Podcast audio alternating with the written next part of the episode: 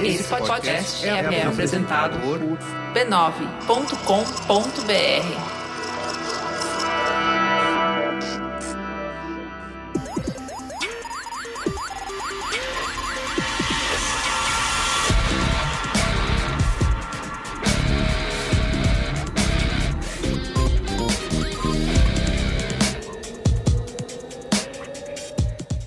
Olá, eu sou o Carlos Merigo, esse é o Braincast número 362. Estou aqui hoje com Bia Fioroto, Olá, Braincasters! Ana Freitas, Braincasters.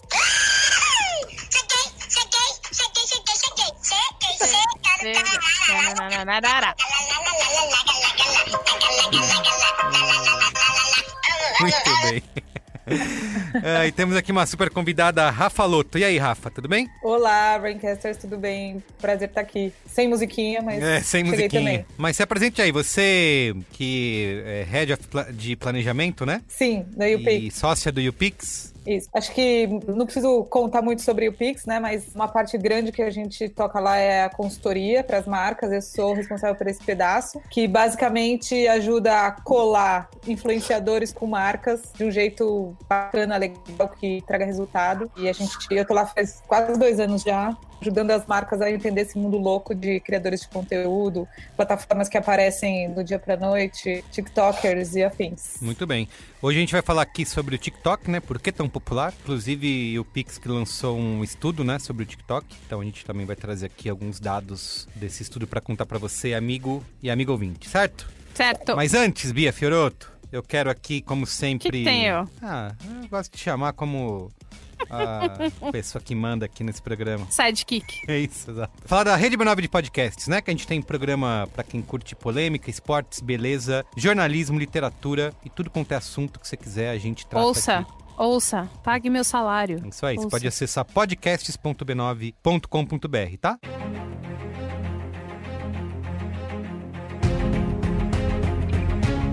E queria aproveitar essa semana, eu sei que eu já falei bastante dele aqui, já fiz bastante jabá, mas quero falar do cinemático, né? Que a gente tá nesse período aí em que os cinemas estão parados, mas a gente continua produzindo muitos episódios, né?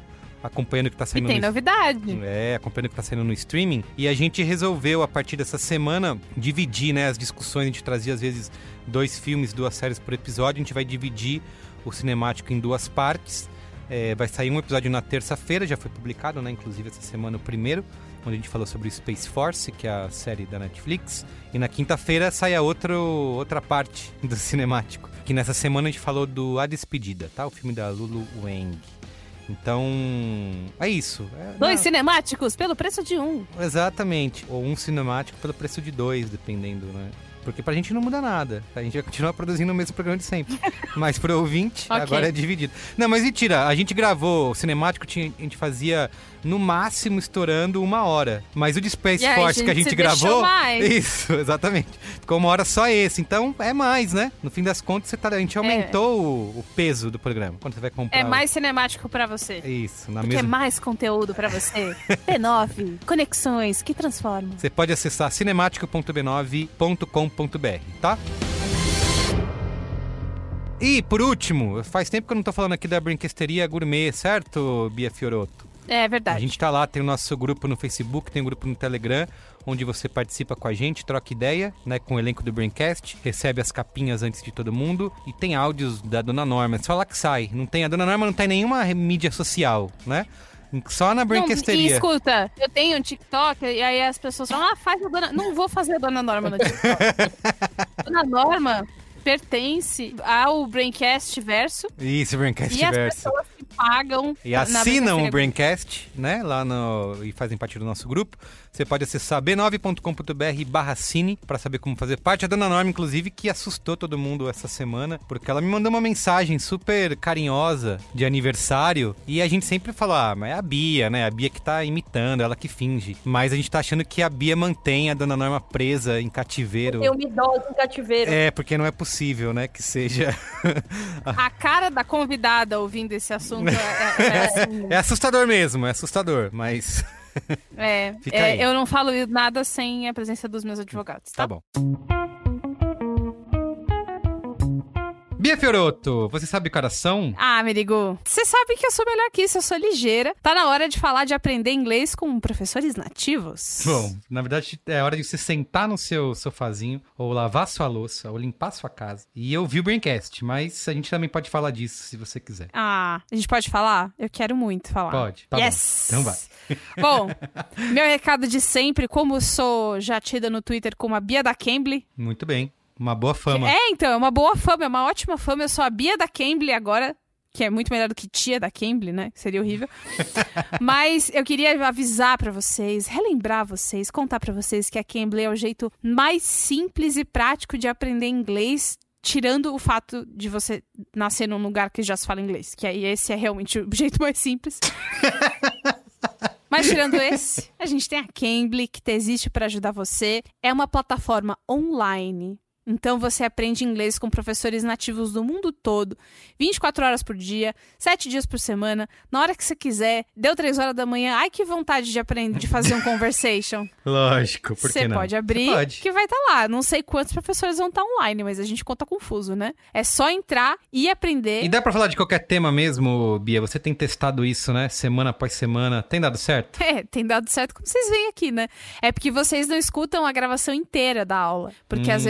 Vezes É, isso. vocês ouvem só um trecho, mas às vezes o assunto rende. Então, a gente tá ali, né? Eu faço os spots pro Braincast, as meninas fazem pro Mamilos, e a gente fica nessa competição do assunto aleatório. Quem vai é que trazer? deixa os professores da Cambly mais malucos com assunto aleatório? E o que, que você falou dessa vez, essa semana? Tem a ver com o nosso Braincast aqui? Uai, se a gente vai falar de TikTok aqui, Ah, muito bem. isso mesmo. Eu falei de Snapchat lá, brincadeira, não. Falei de TikTok. Conversation, conversation contextualizada, né? Conversation com a Ivy. Ela é uma professora americana. Eu perguntei pra ela, porque qual que é o meu lance, né? Quando eu falo inglês, às vezes eu sinto que eu meu vocabulário vai acabando, sabe? Eu vou usando todas as palavras que eu sei, aí tem uma hora que ele vai escoando e na frente dos meus olhos. Então, treinar a conversação é muito importante pra mim. Então, treinar sobre TikTok, né? Pra ajudar aqui o tema. Então, eu- a gente conversou e eu perguntei pra ela o que, que ela achava do TikTok e surpresa. Ela acha o TikTok muito irritante. Ixi, Maria, vamos ouvir. I actually think Na verdade, eu acho que. Porque esse aplicativo entretém mais os adolescentes, sabe? E se você assiste os jovens no TikTok, na verdade, irrita um pouco se você assiste muito, mas eu acho divertido. É mais chato e mais irritante quando são adultos.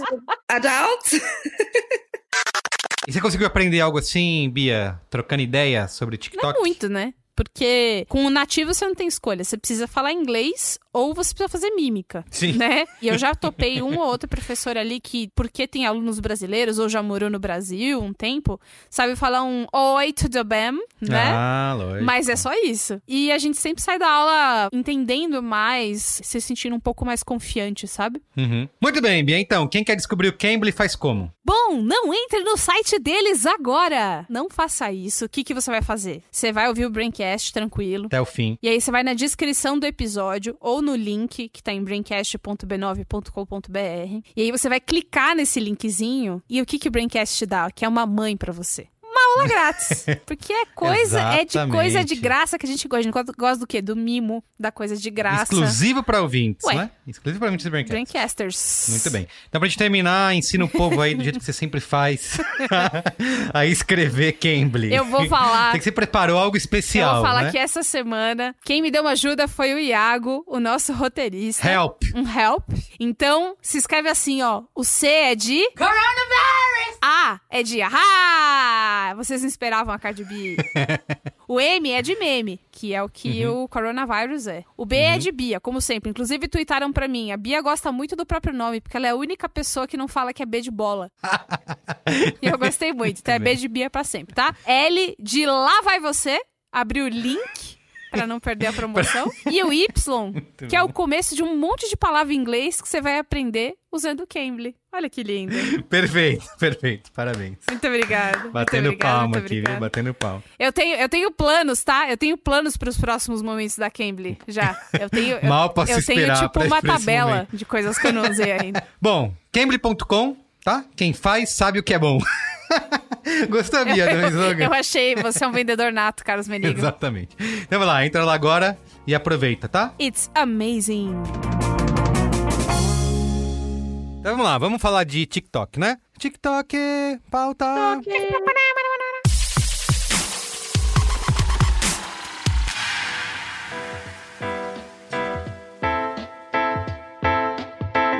Bom, a gente sabe que o TikTok é o queridinho, a rede social mais quente, né, do momento, com seus vídeos curtos, filtros de voz, desafios de dança. Eu, inclusive, eu fiquei chocado de ver a quantidade de filtros que existem, né, no TikTok. Tem um monte para rolar lá para fazer download. Tem muitos. Tem muitos, Tem né? milhares. Além dos desafios de dança, né, dublagens de áudios viciantes, como a Ana Freitas já apresentou aqui para vocês na introdução desse Braincast. E claro, muitos membros aí da geração Z, que é um dos nossos Braincasts mais ouvidos aí do de todos os tempos, tá? Pode ir lá procurar a geração Z. Inclusive, uma das participantes desse Braincast vai ter vai estar hoje aqui também com áudio, né? Ela é a nossa nossa porta-voz da geração Z. A gente pergunta pra Clara, né? Pra Clara Ela é. Mourão. Exatamente. Nossa adolescente de bolsa. Isso, exato. Precisando, a gente tira e faz alguma pergunta. Então, essa é a paisagem normal do TikTok, né? Um aplicativo que foi lançado em 2017, que é uma transformação do Musical.ly, que é onde os jovens já estavam dançando, cantando e dublando em conteúdos curtinhos, até ser comprado pela ByteDance, né? Por um bilhão de dólares, né? Que é uma empresa chinesa. E o TikTok tem hoje cerca de 500 milhões de usuários mensais ativos. É o aplicativo de mídia social mais baixado na App Store da Apple.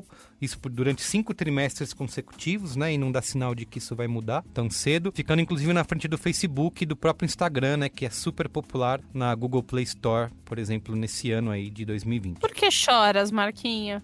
É, Por que, que exato. você tá? Mas a gente vai falar de tudo isso, de por que, que é super popular, né? De por que, que atrai esse público super jovem, por que, que é uma máquina de criatividade, digamos assim. Mas a gente também vai lembrar que o TikTok não é só alegria, né? Que ele tem se envolvido em várias polêmicas ao longo desses últimos tempos aí. Tanto por serem maníacos por controlar o que aparece no feed, né? Tem algumas denúncias aí bem perigosas de como isso acontece. Eu sempre. Eu, eu até desconfiava disso, mas eh, depois de ver alguns relatórios surgindo, dá pra entender que só tem gente bonita, né? No, no TikTok. E isso envolve a proibição de certos assuntos. É por isso que a gente tá... Isso, exato. é. Isso envolve a proibição de assuntos, de pessoas, de estéticas, enfim, eles estão nessa de tentar fazer o mundo parecer um lugar mais bonito. E é isso, vamos responder aqui hoje por que, o que, que faz o TikTok ser tão aclamado, o que, que atrai esses adolescentes, como que a indústria é, de entretenimento tem lidado né, com sucessos que saem do TikTok para o mundo real, como o peso disso né, na cabeça de, de creators, né, que se veem pressionados aí a fazer sucesso. Enfim, vamos tentar decifrar aqui o TikTok nesse Braincast de hoje. Pra gente começar, queria fazer a pergunta básica aqui, né, para quem tá chegando agora, nunca ouviu falar. É, eu lembro que a gente fez um braincast lá há alguns anos já que era do, eu não lembro o título direito, mas alguma coisa assim, Snapchat, estamos ficando velhos demais, alguma coisa assim, que a gente já não entendia e questionava o Snapchat, né? Mal sabia que viria a surgir o TikTok. Então, para quem tá chegando agora e não conhece, como que a gente pode definir o TikTok, né? Qual que é a diferença dele pro Snapchat?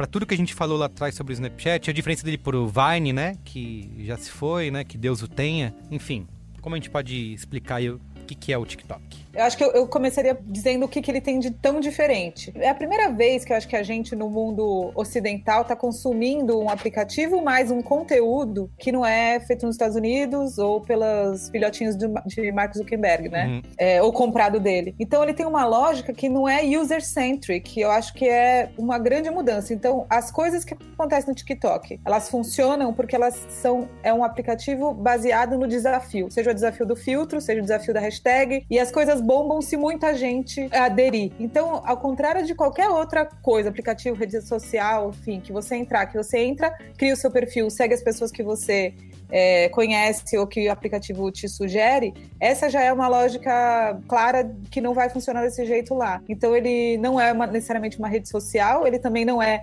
uma plataforma só de vídeo, uma mistura de tudo isso, com uma lógica diferente do que a gente sempre estava acostumado. Por isso, até quando a gente entra e fala, nossa, não entendo nada nesse TikTok, Sim. muito é também porque a gente tenta replicar aquela mesma né? Ah, eu vou criar meu perfil, vou procurar as pessoas que eu conheço, vou ver o que elas estão fazendo. Isso, e é. isso já é completamente diferente lá. Você pode até ter um perfil que não produz conteúdo, mas você só consegue participar é, e você só vai aparecer para as pessoas que, que te seguem se você entrar na onda de alguma coisa que está acontecendo, né? Uhum. Então eu começaria explicando, des, é, desexplicando, né? Tipo, não é nada que você que eu consiga fazer um comparativo. Olha, é tipo, o Instagram é um Facebook com menos funções, ou o Facebook é o Orkut um pouco mudado? Não, não é. É outro, é um, é um outro bicho. Eu acho até difícil classificar. Uhum. É, não é só uma rede social, não é só uma plataforma de vídeo. É um, um, bicho novo. E é por isso também que eu acho que tem a, a dificuldade de, de nós, os velhos dos quase 40, é, porque a gente procura replicar a nossa experiência com as coisas. Né? E você, Ana, conta aí. Ou a Bia também, né? Que ela, a Rafa falou sobre as pessoas de 40, mas a Bia tá muito longe disso, né, Bia? Você faz. Sim. E é uma- jovem. você é- exatamente. Você, é- É. você poderia ser a nossa adolescente de bolso também.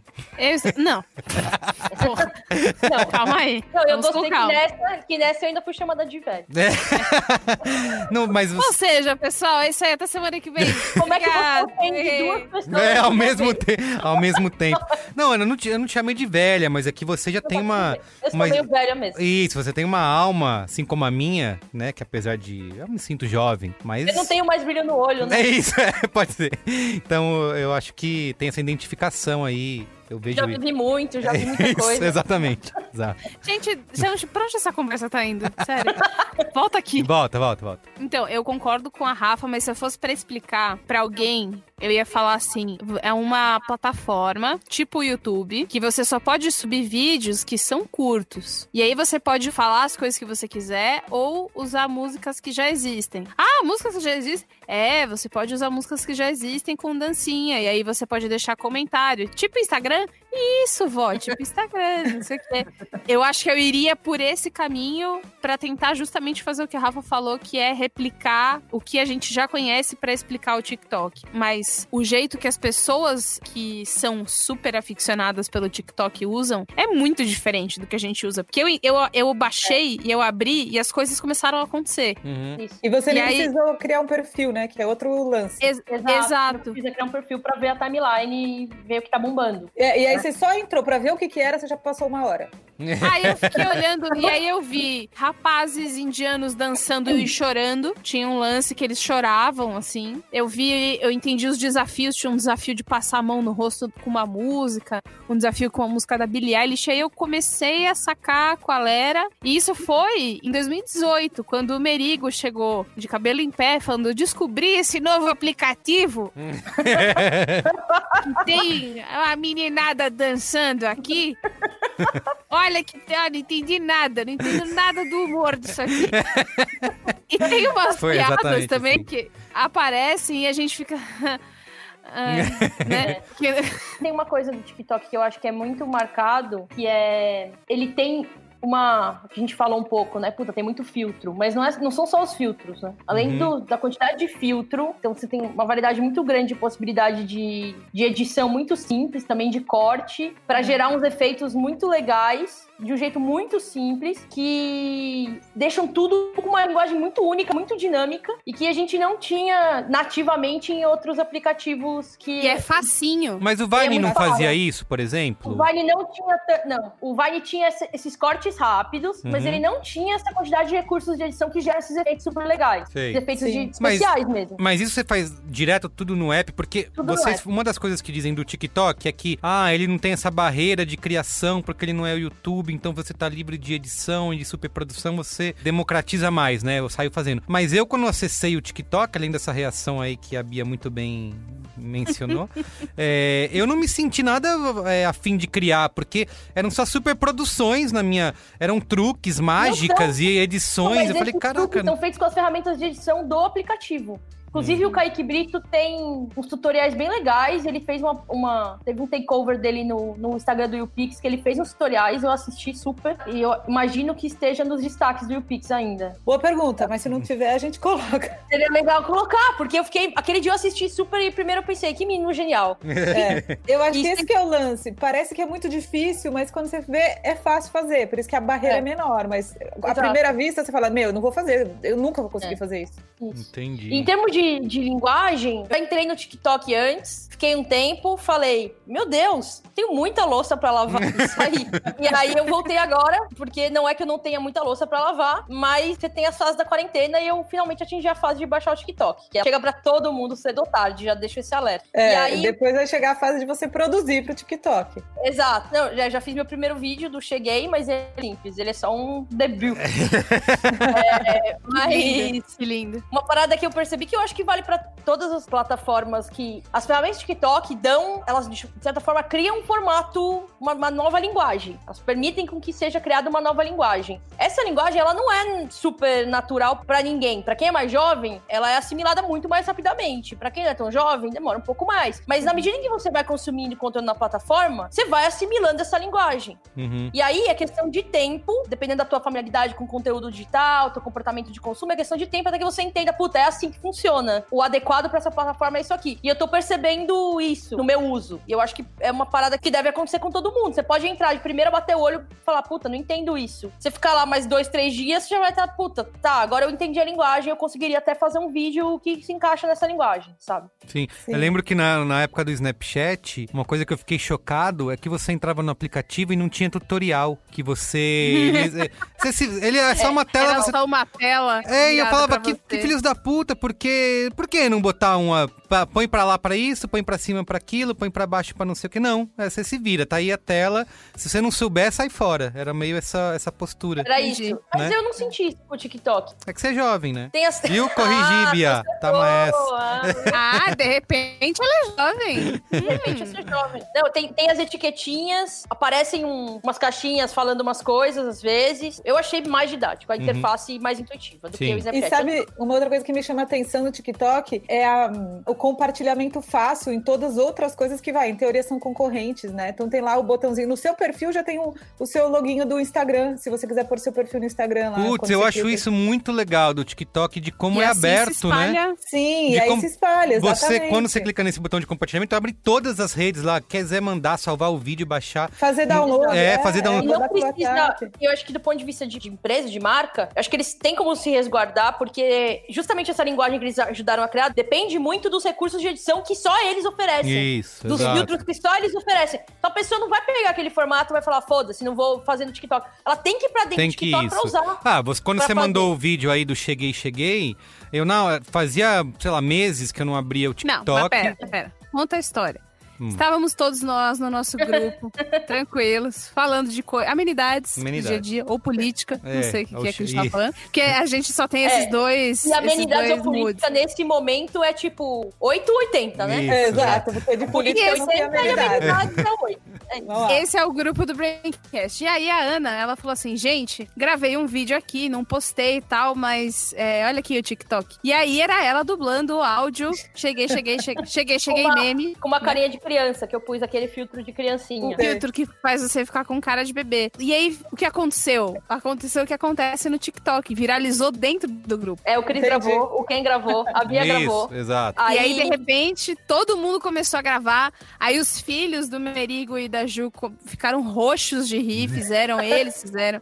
A Ju fez. É muito A fácil e dá muita vontade de replicar aquilo porque você quer fazer. Não, mas eu dublo do meu jeito que é mais legal. Não, e, não- e é isso que a Ana falou dos filtros que só tem lá. Então, pra fazer aquela brincadeira lá, tinha que usar o TikTok, sabe? Não dava pra fazer de outro jeito. Então, Sim. é isso. Mesmo que vá pra fora, você acaba tendo que usar o aplicativo pra poder utilizar as Pra, ferramentas se que. você quiser fazer. É, exatamente. Agora, eu acho que essa coisa da quarentena todo mundo entrou, né? A gente sempre falava. A gente faz uma viagem lá no UPix uma vez por ano e a gente visita várias empresas lá em- na Califórnia. A gente vai, vai pra VidCon, vai um pouco antes e visita várias empresas. O ano passado a gente foi no TikTok. E eu lembro que eles disseram que a média de idade era assim, máximo 24 anos e que eles não tinham nenhuma intenção é, de fazer essa, esse público ser mais velho. Uhum. Porque eles ainda tinham muita gente para crescer dentro dessa idade, né? Há um ano atrás, eles disseram pra gente que tinha 600 milhões de usuários. Não abriram quanto, mas disseram que mais da metade disso eram de chineses. E que os brasileiros e Caramba. americanos eram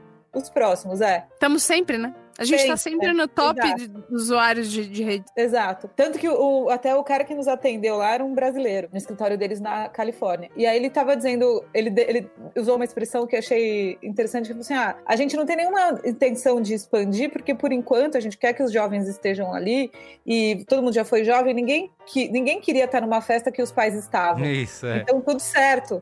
E aí, essa pandemia fez com que todos os pais Todos os pais É, é, não sem invadir a festa e ficam pagando um puta mico, fazendo aquelas dancinhas É. ridículas. total. E logo essa molecada vai sair fora. Porque, meu, eu não quero estar na festa que meu pai tá. E de repente tá lá sua mãe. Eu tenho quase 40, tenho um grupo de amigas que vão de 30 e poucos a 50. E elas me, me perguntaram, Rafa, que porcaria é esse de TikTok que meu filho não sai desse treco? Eu só falei, veja o que é, mas não entre. Não pague o mico de fazer o, o desafio que seu filho tá fazendo. Se poupe dessa. Só, só olha, só observa, né? Só olha. Mas tem alguma isso. coisa. O que, que explica essa adesão desse público tão jovem na plataforma? Óbvio que além da questão criativa e talvez de. Começou por ser uma rede nova, os jovens também descobriram e teve esse fator de ah, meus pais não estão aqui, então a gente se sente mais livre. Mas tem a outra. Porque o caso das danças, né? Todo mundo, né, tem que fazer uma dancinha, elas viralizam, saem do TikTok, acabam virando uma, um- uma febre, muita gente repetindo. Tem algum outro elemento que explique isso? Então, antes da gente responder essas perguntas, vamos ouvir a Clara Maron, que já esteve aqui, como eu falei, no Braincast da geração Z, e a nossa representante, que a gente sempre pergunta, quando tá em dúvida, pergunta pra ela. Essas coisas de jovem, né? A gente não sabe nada, pra não ser os velhos, tiozinho, a gente pergunta pra ela. Fala aí, Clara. Lá em 2016, eu era muito viciada no Musical.ly. Passava o dia inteiro fazendo Musical.ly, pensando em Musical.ly e músicas que eu podia estar fazendo lá, meu lip sync. Nem era um conteúdo assim muito incrível, mas era uma coisa que eu gostava muito de fazer. Eu não era famosa, eu tinha no máximo uns mil seguidores, mas eu era muito viciada. E não só eu, mas como todos os meus amigos. Só que como eu tinha 10 anos, acho que era uma coisa um pouco ruim pra mim. Então eu acabei desinstalando no fim de 2017. E no fim de 2018, eu instalei de novo, porque eu tava vendo muito vídeo de TikTok de meninas que eu gosto, que eu acompanho. E eu acabei, ah, não, por que não? Agora já é uma plataforma nova, já tem até outro nome, então eu achei interessante. Foi bem chocante pra mim, principalmente porque era uma plataforma bem diferente, o conteúdo era bem diferente do que eu via no Musical.ly. Mas a gente se adapta, né? E hoje em dia eu sou muito viciada. Mas é engraçado porque, por mais que eu seja muito viciada, eu não gravo. Praticamente eu tenho, sei lá, cinco vídeos na minha conta. E ainda. E nem é sobre as coisas que eu costumo conversar com meus amigos. São, tipo, vídeos de piada, enquanto eu sou uma pessoa muito mais da dança. A maior parte das minhas amigas faz os TikToks e só bota no rascunho. E eu tenho pouquíssimas amigas que realmente postam e se empenham pra postar e tem, tipo, horário. Não, essa hora eu vou preparar conteúdo pra postar. Tipo, sei lá, duas amigas minhas fazem isso, sabe? É uma coisa que a gente vê que tem tanta gente nessa plataforma e a gente acaba se desmotivando pensando, ah, não sei se é o meu lugar pra fazer isso. Então a gente acaba muito mais vendo o conteúdo dos outros do que tentando criar o nosso próprio e seguir esse sonho de ser famosa. E quando eu digo viciada, eu quero dizer que 17 horas do meu dia eu tô vendo TikTok. Se eu não tô vendo TikTok, eu tô muito provavelmente dançando alguma coreografia, pensando em algum áudio, cantando algum áudio, ou falando com meus amigos sobre TikTok. Mas nada que me impeça de fazer outras coisas, né? É uma obsessão saudável. Não era como no Musical.ly, onde eu só fazia isso. Então, obviamente, eu acho uma ótima plataforma, enquanto também tem muita gente tóxica por aí. Tem muita, muita gente jogando hate, porque as pessoas que postam no TikTok, elas têm um conteúdo original, assim, você consegue ver o tanto que elas se empenham pra poder postar aquelas coisas. E aí tem tanta gente que vai lá pra falar mal. Mas eu acho que isso também tem em qualquer plataforma, né? E é isso. O que faz a Clara passar 17 horas por dia no Nossa. TikTok? Como 17 horas. É, foi engraçado, a minha irmã tem 8 anos, ela acabou de ganhar um celular, ela só usa pra WhatsApp, ela não mora no Brasil, e aí ela só usa pra WhatsApp pra falar comigo e com a, e com a família, né? E aí quando eu mandei o vídeo pra ela, ela amou o vídeo, falando do vídeo comigo, meu vídeo no TikTok. E ela falou assim, mas ô Tata, onde que você gravou esse vídeo? Me chama de Tata, a minha família me chama de Tata. Mas, ô Tata, meio querendo jogar um verde assim, ô Tata, onde que você gravou esse vídeo? Ah, Eu falei, eu gravei aqui no, no aplicativo, aqui no celular. Ela, ah, porque embaixo tava escrito TikTok. Eu não tenho TikTok, mas as minhas amigas têm. Ela disse. Ela tem oito anos. Oito anos, é, exato. Ela é bem novinha. E as amiguinhas dela, que têm a mesma idade, já estão já. Já estão É, usando. minha sobrinha de nove também, tá, ela, ela... A primeira vez que eu ouvi falar disso, quando ela tinha uns oito, eu falei com a mãe dela, pergunta se ela sabe o que é. Ela sabia. Tipo, quando eu ouvi o TikTok pela primeira vez, na verdade, quando eu soube que o Music virou TikTok, né, falei com ela, ela sabe o que É, porque eu acho, eu fico pensando se essa questão das danças, né, não tem muito a ver por ter vindo de um aplicativo, né, que era focado em você botar música. Musical. tal. É, musical. Porque é isso, tem você a criação dos conteúdos super criativos, os truques, nananã, é, os lip sync da vida, mas essa questão da dança também é super. é, faz super sucesso o que eu acho, assim? Tá um palpite de observação, mas a gente tá analisando um fenômeno que tá acontecendo. Uhum. É, esses recursos, principalmente o recurso de dublagem e os desafios de dança, eles são, queira ou não, uma ferramenta de escalabilidade de elementos que são muito comuns em vídeos virais. Então, quando você para pra pensar que o, TikTok é um, um aplicativo com uma interface que te oferece muito facilmente a possibilidade de replicar vídeos em formatos que costumam ser muito virais, já eram muito virais. Tipo, antes do TikTok existir, tá cheio de viral que usa como recurso dublagem ou uma dancinha legal. Sei lá, volta pro Harlem Shake. Enfim. Uhum. Sim. E aí você bota no aplicativo, de maneira muito simples, recursos de edições que permitem escalar isso num nível absurdo. Você pode entrar lá e escolher áudios de meme, de virais que já estão rolando. Então, puta, rolou um áudio engraçado, Tem você entra lá, pega o áudio e dubla ele. Lógico. Alguém subiu lá. E aí tem os desafios das danças. Então eu acho que, tipo, é muito esperto esse mecanismo que pega elementos muito comuns de vários virais e coloca ele lá com a possibilidade de escalar e de todo mundo poder gravar muito simples. Porque antes do TikTok, sei lá, puta, você, você olharia um negócio e fala, velho, sei lá, eu não sei editar vídeo, como é que eu vou dublar esse negócio? você nem Isso, pensa, isso. vai, imagina. Ou, por exemplo, ah, vou fazer uma dança aqui, mas que dança que eu vou fazer? Uhum. Sei lá, ou eu vou replicar essa dança. Não, não, Por que, que eu vou dançar na internet, né? por que, que eu vou dançar É. na internet? O TikTok, ele vem.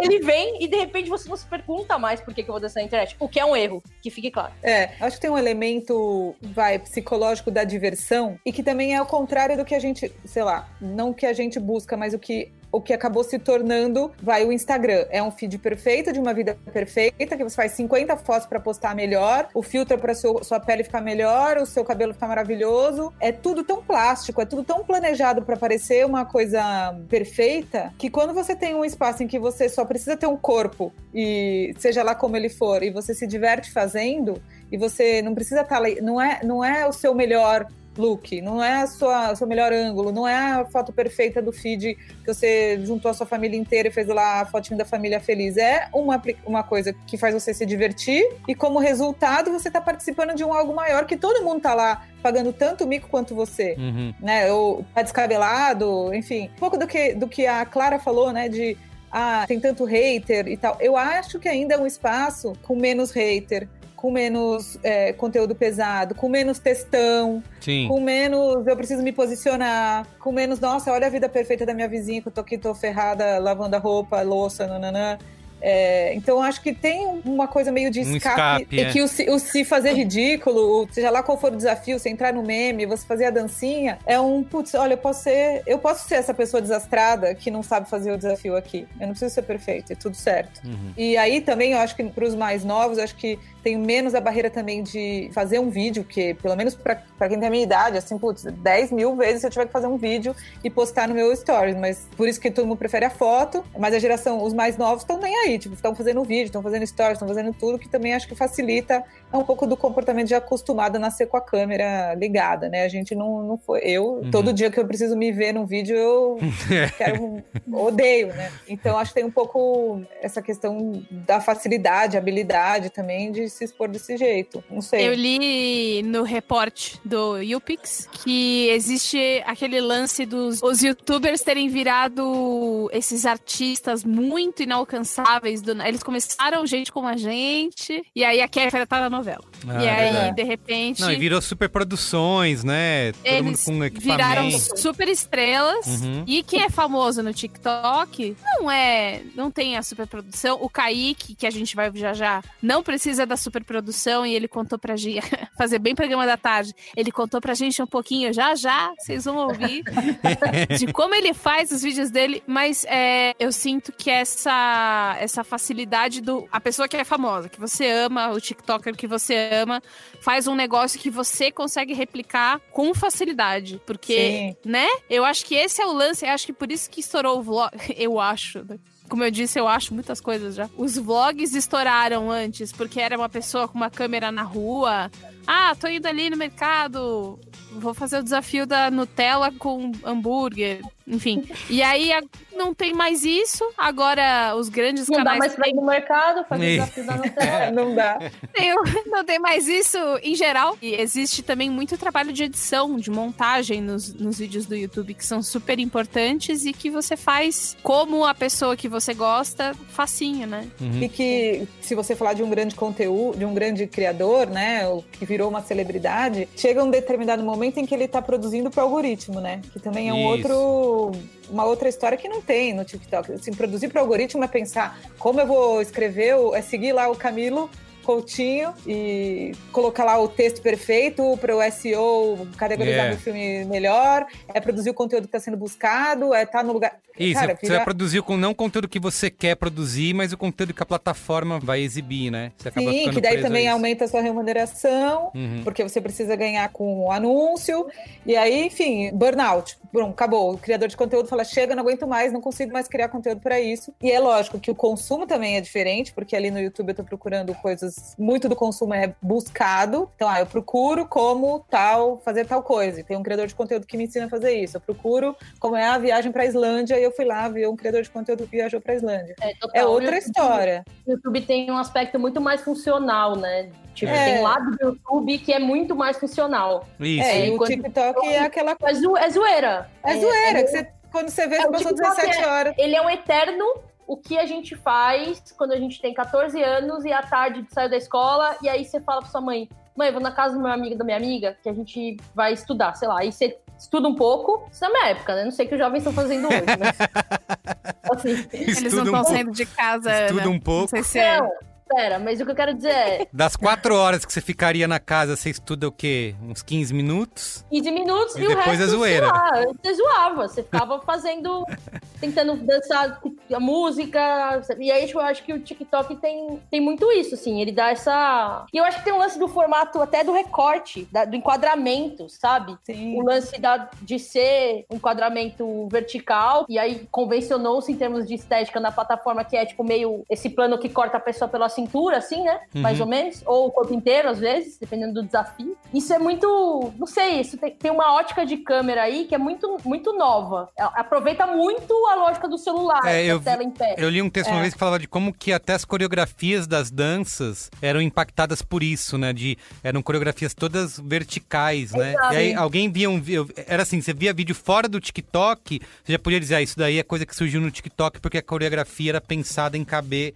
num aspecto vertical, sabe? É, Isso é bem É, novo. isso já tá preocupando o YouTube, né? Não é à toa. Eles já têm uma coisa meio stories, né? No- Isso. no- já desde que os stories bombaram no, no Instagram também. Mas eu tava vendo uma reportagem hoje mesmo falando que o tempo de na plataforma, eu até vou abrir aqui para ler para não falar besteira, mas ó, de crianças de 4 a 15 anos passam uma média de 80 minutos por dia no TikTok. Caramba. Bom, a Clara tá, tá um pouquinho mais que isso, É. 17 horas. Enquanto que no YouTube, o tempo de o watch time é, o watch time é de 85 minutos, ou seja, 5 minutos a menos só. Então as crianças já estão passando quase o mesmo tempo no TikTok que elas passam no YouTube. YouTube. Uhum. Não que no YouTube elas estejam vendo coisas melhores ou piores, mas no YouTube são coisas mais produzidas. é Isso, filme deve estar maior, vendo desenho. desenhinho. Isso, exato. Tá vendo galinha pintadinha, né?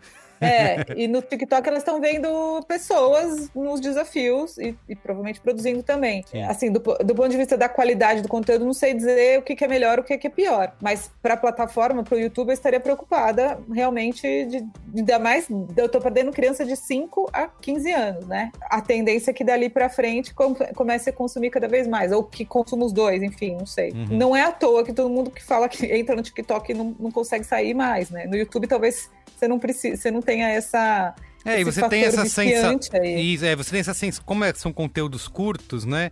Ah, Quando você abre um vídeo no YouTube que tem, sei lá, 10, 15 minutos, você fala, ah, são- eu vou ter que me dedicar aqui 10, 15 minutos, né, pra ver esse vídeo e tal. No TikTok, você você passa uma hora, mas você não percebe, porque como são conteúdos de 10 segundos, né? De poucos segundos, você fica lá. É uma. Um... Ah, tem um Sim, tempinho Passa aqui. uma hora ouvindo. Me diz seu nome, sua idade, É. né, né, qual é a sua cidade. É, eu, eu- eu já. Eu nunca. É, Eu já. eu já. Eu Eu nunca.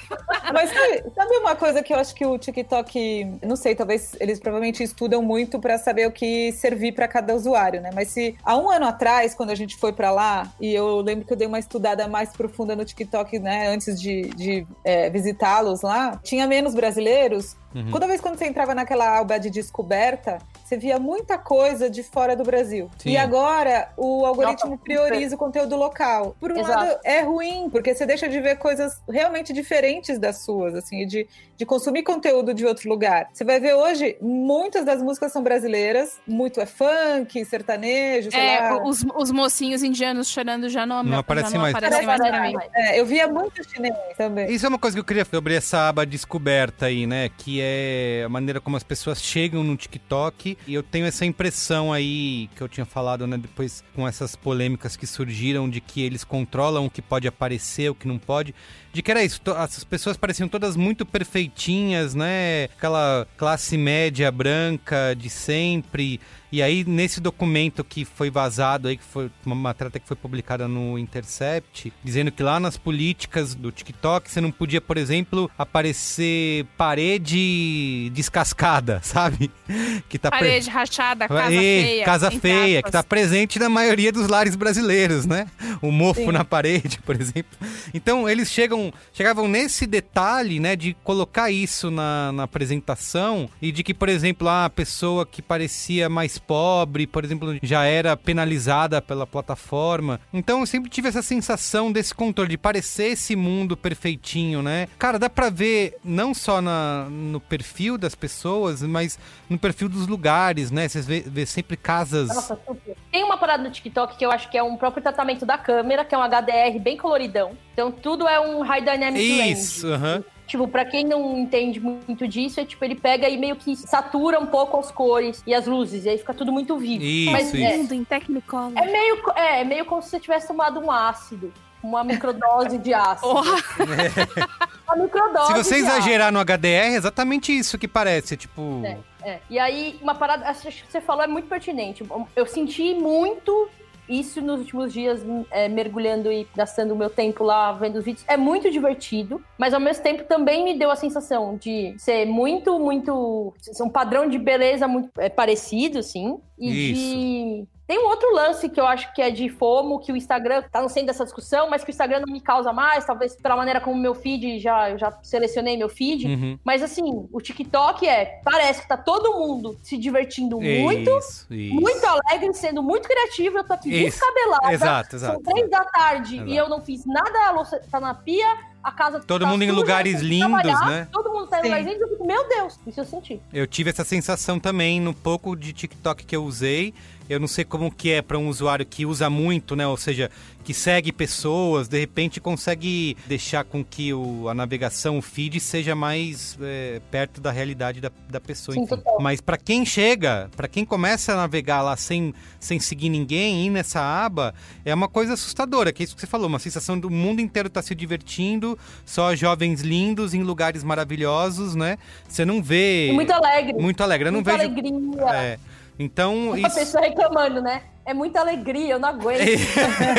então, eu acho que isso mostra um pouco, prova, digamos assim, essa, essas denúncias que foram feitas, né? De que eles têm um controle rígido ali, É, rígido da plataforma. né? E tem a- uma das outras questões que eles controlam é de, por exemplo, discurso político, né? De pessoas que já foram, já tiveram conteúdo apagado, banido, porque tinha algum tipo de mensagem política, como a gente vê acontecendo no próprio Twitter, Instagram, Facebook, né? As pessoas estão discutindo isso, a realidade.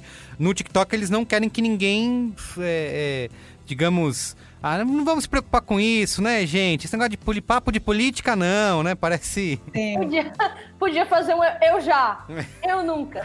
Desviei dinheiro público, eu já. Mas. Mas quem, quem é muito famoso fazendo conteúdo político é o senhor Kaique, que dubla Bolsonaro, Ah, dubla Damares. Olha lá. Né? Olha, olha o gancho, olha o gancho. Vamos É ouvir isso que eu o ia falar. A Kaique. gente fez uma mini entrevista com o Kaique Brito. Não o do Beijo do Vampiro, o outro, que é arroba Kaique Brito, Britor no TikTok, com R no final. Ele tem 116,5k de seguidores, quase 2 milhões de curtidas e muito conteúdo dublando muita coisa. E ele foi bloqueado pelo Bolsonaro, eu acabei de ver aqui.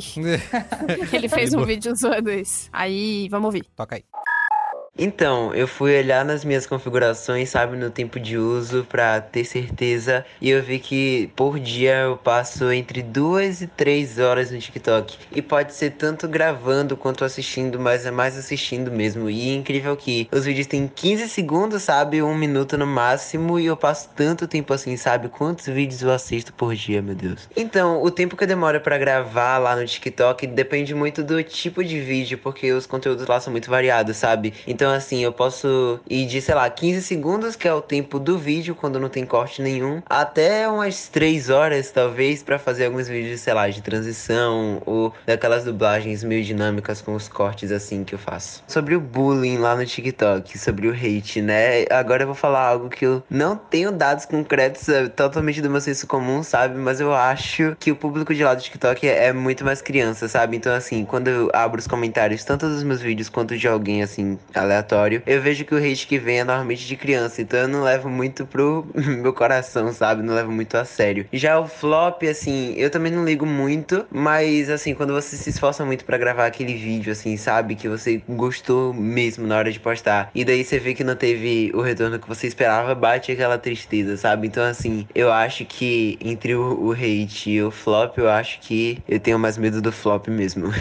a coisa mais bizarra que eu já vi no aplicativo, eu acho que só de, de ler a palavra bizarro aqui na hora de responder a pergunta, eu já imaginei, assim, já vi o vídeo na minha cabeça. É um vídeo de uma menina que eu não faço ideia da idade dela. Ela tá meio que fantasiada de gato, só que um gato de Chernobyl, sabe? E daí ela tá agachada, tipo, na posição do gato mesmo, e daí ela vai comer a comida que tá na tigela, é, sei lá, tomar uma água, não lembro o que é que tá na tigela que ela vai tomar. Aí derrama, ela fica miando de um jeito estranho. É muito bizarro aquele vídeo, muito. Eu já até coloquei ele no Twitter e muita gente ficou, meu Deus, o que é isso? As pessoas até acham que o TikTok é resumido nisso, sabe? E não é, mas tem muito disso mesmo. E é muito estranho. Tem até um meme disso, né? Que fala, TikTok é tão aleatório. E realmente é muito aleatório. Eu acho que é mais por isso mesmo. Quando você vê alguma coisa assim, totalmente bizarra, aleatória, sabe? Que você nunca pensou que ia ver isso na sua vida. Você vê isso lá no TikTok, sabe? É até um diferencial. Quando você vê algum vídeo muito absurdo assim, você dá risada, você vai comentar, você vai dar like. Eu acho que é muito por isso que as pessoas fazem mesmo. É muito engraçado. Mas aí tem pouco. É muito mais o lado. O bom humor disso. Bem tudo. humorado, né? Verdade. É, do que uma opinião, do que- né? Do que um textão, um Isso. hashtag fora Bolsonaro, entendeu? Isso, Não- isso. Acho que fica claro o posicionamento dele, mas é verdade. Ele usa, ele faz com Isso. piada, né? Ele não, não faz um discurso, né? Enfim. Sim, até mesmo no, no, no TikTok tem, por exemplo, os discursos da Dilma, que eram meio atrapalhados. Ela falava.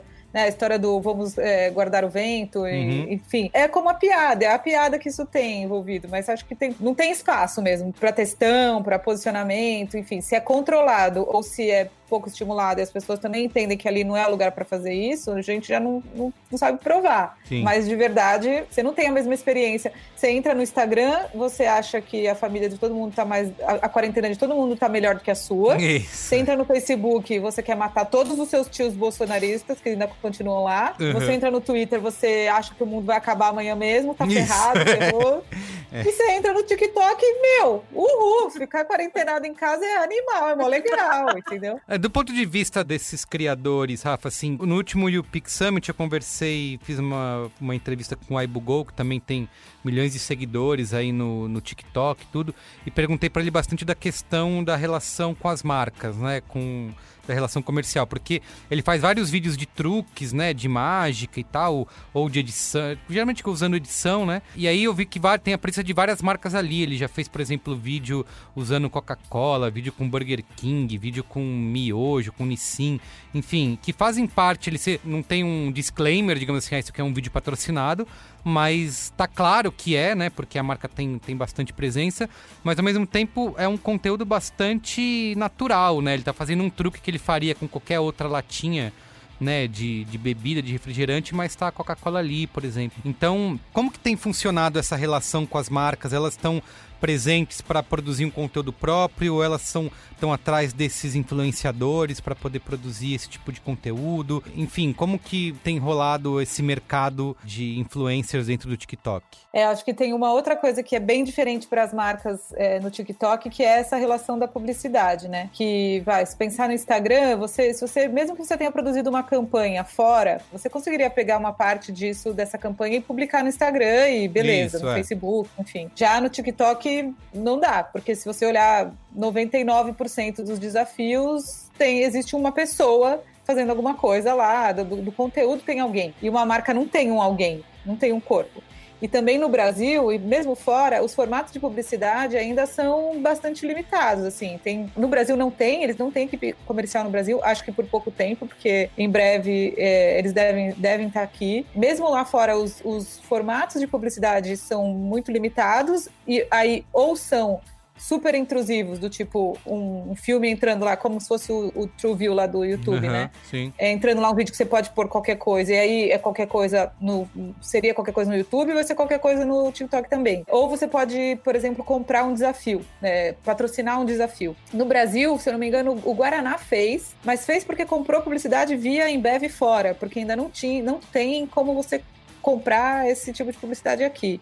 Então eles precisam dos criadores de conteúdo. A marca precisa do criador de conteúdo para estar lá, para colocar dentro de algum contexto o produto. E aí se você tiver um produto mais fácil, como é o caso da latinha, agora se você é um serviço, se é alguma coisa que precisa de explicação, é mais difícil você Sim, você não tem o tá que lá, mostrar, né? você não tem o que mostrar, o vídeo é curto. Não necessariamente é o criador falando, às vezes ele só tá fazendo uma dublagem ou é uma música que tá lá, o desafio é com uma música. Então, também que, que é uma outra coisa que eu acho legal, que as marcas experimentem, é um pouco do desapego da marca, que marca quer controlar tudo, né? Então, olha, mesmo o publi no Instagram, a marca escreve, o redator lá da agência escreve Isso. o que, que tem que falar, o criador de conteúdo copia e cola, tira uma foto, a gente fala que é o influenciador samambaia, né? Tipo, ele tá ali pendurado, o produto pendurado nele. Não tem nenhuma criação. Lógico, tem criadores de conteúdo que, que fazem de verdade, fazem direitinho, não aceitam essa história da agência só te mandar o copy-paste. É, mas no Instagram, no, no TikTok não dá. Você precisa ser criativo e pensar numa forma do produto estar inserido. Então, tudo que a gente viu, e aí muito das marcas que querem estar com, esse, com essa audiência, em contato com essa audiência, estão entrando através dos criadores de conteúdo, apesar de a publicidade para menores de 13 anos ser super controlada no Brasil. Então também estão ignorando todas essas coisas Uhum. que você não consegue fazer nas outras redes. Você, miojo, Nissin, por exemplo, você não consegue segmentar uma campanha para quem tem 10 anos em nenhuma plataforma. Agora, você pode botar na mão do criador de conteúdo, E ele vai fazer. que não sim. necessariamente ele também identificou que é publi e tá lá, entendeu? Então, ao mesmo tempo que tem um desafio de criatividade, tem uma oportunidade, também tem o risco de você tá fazendo errado, que não pode, e tem que marcar, enfim. Se a gente ainda não consegue nem contro não, não controlar, que eu não acho que controlar é a palavra, mas você não consegue ter um padrão para as coisas, do tipo, todo criador de conteúdo marcar publicidade no Instagram, no Facebook, no YouTube. A gente, isso já não acontece lá, no TikTok ainda é mais terra sem lei. Ainda Uhum. mais sem representação aqui no Brasil, sem uma equipe comercial, sem alguém aqui que dê suporte para as agências, as agências e marcas vão fazendo o que der na telha, entendeu? Mas eles têm um escritório. Eu fui numa reunião Tem. do TikTok. Eles têm, mas eles estão ainda, pelo que a gente entendeu do papo que a gente teve lá, ainda é um escritório muito olhando para a produção do conteúdo, porque o anunciante vai quando tiver um monte de gente lá. Isso, eles Então, são... primeiro ele tem que promover, a audiência tem que estar lá, tem que ter engajamento, tem que ter conteúdo, tem que ter case, inclusive de outras marcas, e aí o anunciante vai chegar. Na verdade, os anunciantes já estão pedindo. Pelo amor de Deus, quero anunciar. Por isso que eu acho que não vai demorar muito para ter equipe comercial aqui também. A gente já ouviu de tudo quanto é lado, assim, de Headhunter a conversas com os caras lá de que eles estão procurando aumentar a equipe aqui. Tem algum Então- case que você lembra, Rafa, que você pode citar, que você tenha visto de marca, alguma coisa que tenha sido. esteja sendo usado como case aí por esses outros anunciantes? Ó, quero fazer isso aqui também. É, eu tenho, tem dois cases legais. é, um porque é exatamente esse exemplo do desapego ao formato, e um outro porque é um, é um case que tem resultado, que eu acho que é o, o case da Chipotle que eu coloquei no documento que vocês receberam. Uhum. E eles já, já refizeram, eles continuam fazendo. Mas um que eu acho que é um bom exemplo de marcas aprenderem a desapegar é um case do Guaraná mesmo, que fez um desafio, então patrocinou um desafio, que era um batuque na latinha. Então ah, você tinha que fazer um batuque certo, uma musiquinha, e você ia fazendo o batuque com a latinha. O que aconteceu é que meia das- pessoas fizeram um desafio com o batuque da latinha de Guaraná e o resto com qualquer latinha que existisse. Tudo bem, tinha lá a hashtag, enfim, mas tá aí. Se você não entender a dinâmica do negócio, eu- e eu acho que o Guaraná é uma marca que, desde que eu me entendo por gente que trabalha com isso, sempre foram, sempre foi uma marca que tá primeiro nas coisas. Vai lá, testa, experimenta, vamos ver no que. Então foi a primeira marca que teve um milhão de seguidores no Facebook. Eles vão, experimentam e dá certo ou não dá, enfim. Eu acho que tem muito mérito disso, porque eles acabam abrindo, fazendo cases para eles mesmos, né? Ah, isso deu certo, deu certo, não deu, beleza. Então, para mim foi um case emblemático, porque eles patrocinaram um desafio com o produto e nem todo mundo executou com o produto, porque faço, eu poderia fazer de qualquer jeito. E o case da Chipotle, eu acho, se eu não me engano, O Chipotle, pra quem não sabe, é uma rede de, de Tex-Mex, né? Uhum, Isso, fast isso. food, é. Que é, é um fast food Texas barra mexicano, que é muito parecido com o Taco Bell que veio aqui pro Brasil. Que se vendem bastante como saudáveis e orgânicos, né? Então, eles, o que eles fizeram, o primeiro desafio que eles patrocinaram lá era um, um desafio que era uma dancinha para você ganhar guacamole de graça. E eles venderam 99% a mais do que no ano Nossa, eu anterior nas essa. vendas online. Nossa, eu super É. faria. É.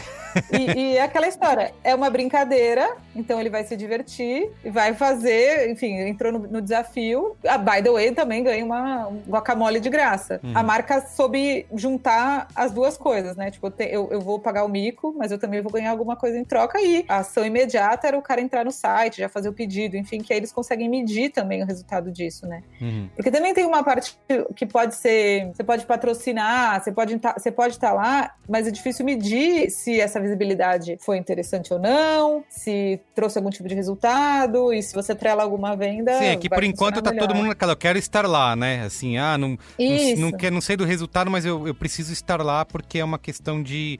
É uma verba de inovação aí, né? De. Eu vou ser presente no TikTok, sou super jovem e descolado, minha marca é antenada. Só o uso do antenado já diz muito, né? E tem o preço de você não estar, né? Isso. O preço de você. Todos os seus concorrentes estarem fazendo uma coisa e você não, como é que você mede isso? Então é melhor eu estar, seja experimentando, mesmo que não tenha resultado. E, e eu acho que muitas marcas vão ter apetite para isso, e muitas marcas são aquelas que só vão depois que todo mundo já foi, entendeu? Uhum. E aí começam a repetir. Vai- A gente vai ver, tipo, trocentas outras marcas fazendo o desafio da dancinha para ganhar uma coisa. Começa a replicar, exatamente. É, isso rola bastante. O que eu queria chamar aqui é cultura pop. E danças e bandas. Uma e... coisa, Bia, que já fica também uma pergunta, que o TikTok meio que não resolveu, mas esse lance de direitos autorais deu uma... tá bem uma área cinzenta aí, porque o que tem de música para as pessoas poderem usar, né, tem... acho que tem muitas gravadoras disponibilizando as- a música oficialmente, digamos assim, porque se o negócio viraliza e cai no gosto da galera, a música vai pra frente, né? Foi sobre isso que eu conversei com o Felipe Cruz, porque ele levantou essa bola no programa dele, que é o Milkshake chamado do Wanda, que todos os artistas agora querem ter a sua música viralizada no TikTok, que ela vire desafio. E vamos ouvir o que, que ele tem pra dizer. Vamos lá. Oi, pessoal do Braincast, tudo bem? Felipe Cruz aqui do Papel Pop e do podcast O Milkshake chamado Wanda. Vamos fofocar sobre o TikTok? Vamos sim, eu topo. Eu tô me divertindo muito, principalmente nessa quarentena, porque eu entro no TikTok sempre e eu me sinto um dinossauro, porque todo mundo parece que tem 13 anos, todo mundo fazendo coreografia e dublagem e eu me divirto vendo. E o que eu vejo acontecendo ultimamente é os artistas estão muito interessados no TikTok, porque como é a galera em peso que tá indo pra falar, rede social é muito assim, a gente percebe, né? Se minha tia tá começando a usar Instagram e tá vendo as coisas que eu tô fazendo, e minha mãe tá me enchendo o saco com isso, eu vou migrar para outra rede, que ali tá só a galera. Então é isso que tá acontecendo. Então tá vindo uma grande galera em massa para dentro do TikTok. E eles gostam muito de música, obviamente. E tem artistas que começaram a ficar muito famosos por causa do TikTok, que viram a sua música chegar no topo das paradas por causa do TikTok. O challenge de fazer a coreografia da música, todo mundo faz igual. Uma cantora chamada Doja Cat, que tem uma música chamada Say Soul, é um primeiro fenômeno que acontece de de repente tá todo mundo dublando a música dela, dançando a música dela. A Kesha tentou colocar agora uma música no TikTok sugerindo, forçando um challenge para ser feito, não emplacou. Essas coisas acontecem naturalmente. A gente vê cantoras como a Lizzo muito presentes no TikTok, se envolvendo na comunidade, fazendo a, as coreografias que são na moda. Então é que a gente está percebendo. Para os artistas hoje a internet é uma coisa que é muito importante, porque são os streamings, é o pessoal online, é o que dá o dinheiro, é o que faz chamar a atenção para sua música, todo mundo está ouvindo ou não. Então está sendo muito importante para movimentar a cultura pop. Pode ser que seja o novo Instagram chegando para todo mundo. Temos que ficar de olho, porque aquilo ali ainda vai ter muita coisa acontecendo, não só para artistas como para influenciadores, é, para notícia. Eu acho que o TikTok está vindo mesmo, gente. Tem uma música da Lady Gaga que ela fez em 2018, 2011. A canção dela, a música Bloody Mary, cresceu 1.400% a execução no Spotify depois de viralizar no TikTok. Porque Então, virou challenge, é isso? Virou um É, challenge. é muito louco isso, como isso tá acontecendo. Eu descobri, tenho descobrido muita música por causa do TikTok. Descobri uma, uma banda, uma banda, uma menina, mas chama Girl in Red, é o nome artístico dela. que é muito Eu descobri legal. também. eu tenho ouvido. De vez em quando eu ouço a playlist de top hits do Spotify pra ver o que a moçada tá curtindo, né? É, porque tem que se inteirar, né? Tem que se Na- inteirar, tem que ficar atualizado. E aí, Na garotada. eu ouvi uma música muito boa, chama Roses. E depois que tava no TikTok, eu percebi que essa música tava num desafio do TikTok. Que é provavelmente por isso que ela tava em segundo no, no ranking de, de top hits do mundo. Então isso tá acontecendo muito rápido. Então, a Doja Cat explodiu com esse Say Soul. Eu, assim como a Ana, descobri. Eu descobri Billie Eilish no TikTok. Caramba. Tinha um, desa- é, tinha um desafio dela. Tinha um clipe dela que ela virava de cabeça pra baixo. E aí o desafio era você virar de cabeça pra baixo dublando a música. Não que eu tenha feito em casa, ninguém tem prova disso. Mas eu acho que faz total sentido isso que o Felipe falou, sabe? Não dá pra forçar um challenge. Galera, vamos, Vamos aqui. Não usei o TikTok, mas a dança é essa, tá, pessoal? Vamos fazer aí em casa. Taca a string aqui na lenda. Não vai dar certo se forçar, sabe? Não vai rolar. Não. Pra gente não se alongar muito, eu queria partir pro final e perguntar, talvez até a pergunta clichê de toda rede social que surge, né? De que é de quanto tempo isso vai durar, se isso tem uma data de validade, se essa própria fama, né,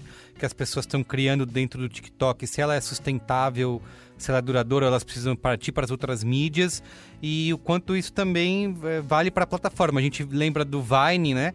Que foi também uma, uma plataforma de, de vídeos curtos super insensada, meu Deus, nova, nova novidade, lançamento da última semana. e no fim, acabou, né? A gente pode colocar até o Facebook aí, né? Tendo uma, uma queda né, na quantidade de usuários, um, é um aumento na- da idade média de uso do, do Facebook, né? Todo mundo migrando pro Instagram, enfim. O TikTok tá fadado a um dia essa febre diminuir ou não? Eu sei que a gente só pode, Cara, a gente só pode especular. Mas... É, assim, não, não dá pra prever movimento de mercado, muito difícil prever os rumos que a plataforma vai tomar, acho que depende de muita coisa. É, a minha percepção é que essa, pelo menos no Brasil, essa curva tá começando agora, eu acho que ela vai subir muito. E eu acho que é muito importante considerar que o TikTok é muito inovador em termos de propor esse novo formato de consumo de conteúdo, com todas as características que a gente comentou, da, enfim, de como ele edita vídeo, isso cria uma linguagem nova. Isso é bem novo. Todos esses aspectos viciantes do aplicativo, assim, me fazem acreditar que ainda há um caminho para ser percorrido antes que alguma coisa aconteça. Sim. Claro, não dá para saber, tipo, vamos ver o que vem aí, não dá para saber. E tem a questão que a população mundial só fica mais jovem, né? É, esquece, esquece. não é isso que eu falei, é o contrário, né? A população Fica mais velho. mundial. Isso. Não, o que eu queria dizer? O TikTok realmente faz a gente Rejuve- ficar mais novo. Faz. É porque a população tá rejuvenescendo. Isso, é. Não, mas eu, eu, eu, eu me embananei. Filtro de bebê. E é isso.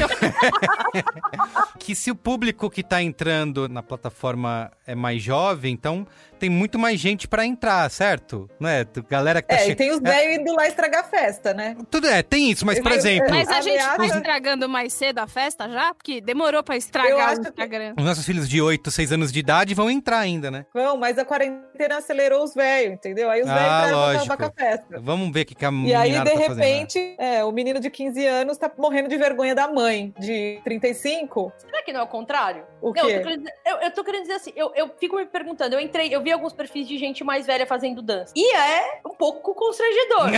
não deveria ser. Não, não deveria ser. A É. real é essa. Mas, não, é um negócio que você espera. E aí, será que também não tem um aspecto da plataforma de, tipo, de você assistir isso? Porque, tipo, é curioso você ver uma pessoa mais velha fazendo dancinha? Isso é uma... Não sei, eu tô brisando aqui. Mas, Mas, é que são adolescentes, né, Ana? A gente, a gente tem uma curiosidade diferente. Se a minha mãe entrasse no TikTok quando eu tivesse 14, e se a minha mãe entrar no TikTok hoje, eu vou ter relações completamente diferentes sobre esse fato. Hoje eu vou amar, vou querer fazer com ela, vou fazer o cheguei, cheguei, E- chegando com ela. É, mas com 14 anos, Mas eu né? com 14 anos vou ficar tipo, ai, ai mãe, ai, que saco. Ai, É. mãe, para! Só Inclusive, talvez o algoritmo tenha me sugerido umas duas vovozinhas também do TikTok. Sim, sim. Porque essa reação ah, é bonitinha, é fofinha, mas se a fofinha, vovozinha for a minha. É jovens e idosos, eu acho que daí tem que ser esse o...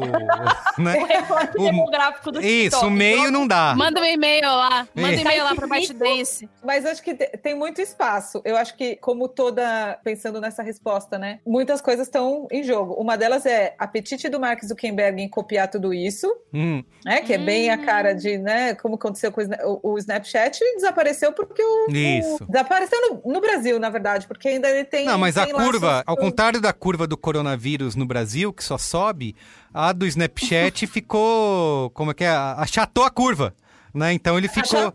A Tainara OG teve que ir pros stories. Isso, o Mark Sim, Zuckerberg sim. fez isso com o Snapchat mesmo. É, então depende dos planos dele, eu acho que essas coisas podem mudar o rumo do, É do verdade. TikTok. Mas, por outro lado, o TikTok ainda tem, acho que ainda tem muito espaço pro voyeur, né? Tipo, eu acho que essa mulher, o que a gente tá chamando de os velhos, né? Os velhos inclui eu. Os quarentenados é, entediados, uma hora, uma hora vão voltar a trabalhar e vão parar de produzir conteúdo. Uma coisa legal do TikTok que a gente não comentou aqui é que a relação produção de conteúdo e consumo de conteúdo é maior do que nas outras plataformas. Nas outras plataformas tem pouca gente que produz, o YouTube, pouca gente que produz e muita gente que consome. Uhum. No TikTok, não. Essa relação já é mais equilibrada. Muita gente produzindo conteúdo lá. Mas ainda tem muito espaço para quem só quer ver. Que eu acho que é tá o meu lugar lá. Eu fiz um videozinho para testar e o resto eu só quero me divertir, passar todas as horas que eu tô amamentando no- agora, por exemplo, eu posso, eu- eu posso gastar elas no TikTok ou ficando com raiva no Twitter, no Instagram Isso. e no Facebook.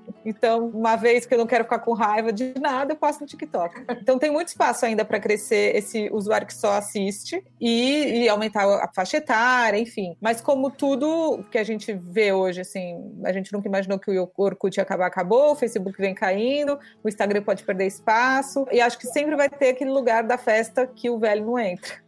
Que, É. que vai, vai ter sempre um lugar para onde o adolescente, o jovem, vai querer estar, e vai, é, o, é o espaço onde ele, inclusive, ele hackeia a própria plataforma, né? O Music nasceu como uma aplicação mais focada na música, virou lip sync, que virou desafio, que virou TikTok, Verdade. muito porque o usuário transformou isso. Não foi alguém que pensou, provavelmente, ah, vamos fazer um negócio desse acontecer. E essa coisa do usuário hackear o, o aplicativo talvez esteja num lugar mais do jovem do que do velho. Então talvez amanhã eles migrem para uma próxima festa onde a gente vai demorar para chegar. Uhum. E tem um negócio que você falou, né, Bia, que a ByteDance teve um, eles gravaram um podcast, não foi? Alguém? Não, teve um podcast. Então, existe um podcast chamado Rabbit Hole, é, Toca do Coelho. E aí, em um desses episódios, eles vão na VidCon pra falar de, do TikTok. E aí, eles falam que a ByteDance, ela tem, ela tem o TikTok como um projeto paralelo. Porque o grande lance da ByteDance é ser um grande laboratório de inteligência artificial que cada vez seja mais sofisticado e cada vez seja mais super poderoso para vender coisas que laboratórios de inteligência artificial vendem. Esse é o melhor jeito. Esse é o melhor jeito que eu posso colocar. Obrigada, Rafa, por ser a pessoa que tá aqui pra falar isso. Então, o TikTok, ele também é um laboratório de coisas que funcionam e coisas que não funcionam. Mas aí você fica de cabelo em pé e para de usar? Não, porque você tem Facebook. Então você já vendeu sua alma. Tá tudo bem. tem essa parte também do algoritmo, ele tá aprendendo e a gente mora no loop, que é ele aprende o que a gente gosta. Aí ele começa a mostrar mais coisas que a gente gosta. E a gente passa mais tempo na plataforma, que nem a Clara, 17 horas.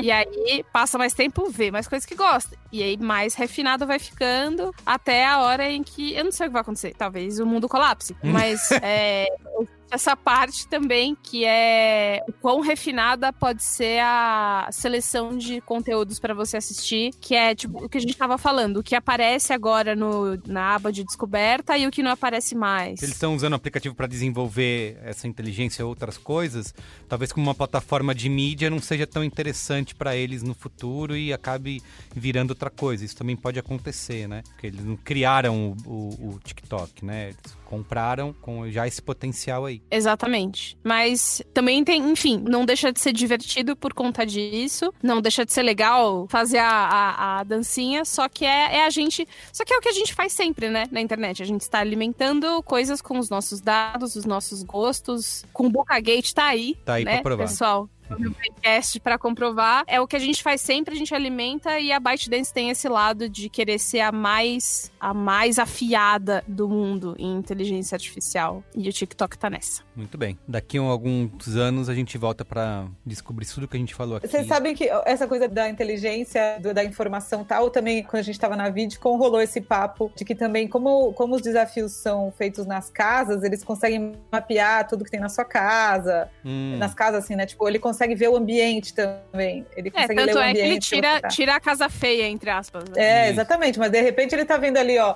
qual é o sofá que você tem, o quadro que você tem. Sei lá, não, vamos saber, né? com o bilhões de horas de, de vídeo para montar esse banco de dados aí, né? A, a casa do Cris com a Clara já tá Já é tá uma mapeada. piada. Exatamente. Sim.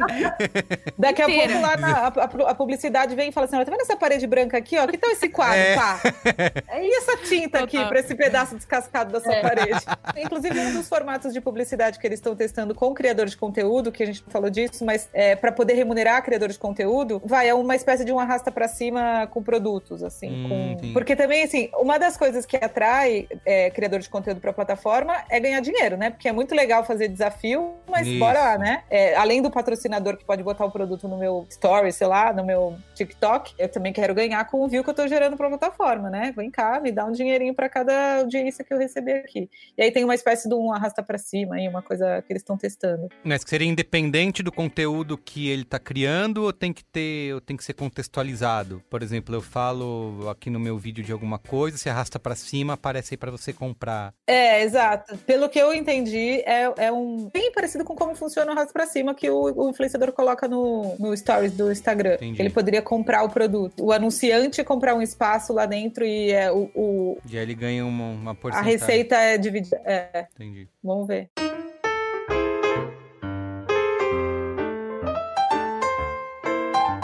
Ó, quem tem startup ou trabalha em uma já tá careca de saber. Às vezes tá careca até literalmente. Porque manter o plano de negócios na cabeça com a realidade do cotidiano não é nada fácil. Muitas vezes no fim do dia a gente olha ao redor e o pensamento é um só. Pô, se ao menos a gente tivesse alguma ajuda pra fazer o nosso negócio virar. Pois eu vim aqui justamente representar esse aliado, e o nome dele é Google, ou melhor dizendo, Google for Startups. É uma iniciativa para conectar negócios de tecnologia com o melhor que o Google tem a oferecer, tanto pelo conteúdo disponível online, como pelas mentorias e workshops com especialistas e também programas de aceleração na prática. Toda essa expertise de uma das empresas que mais fez diferença no mundo, aplicada às possibilidades da sua empresa também fazer diferença. Se você e o seu negócio são movidos pelo IC, então conheça os programas e as ferramentas do Google for Startups. Acesse agora pelo link que está aí na descrição desse Braincast, tá? Tanto no seu aplicativo preferido aí, onde você está ouvindo o podcast, e também no post lá no site braincast.b9.com.br, tá bom? Então é isso, gente. Vamos com a boa? É isso. Com a boa!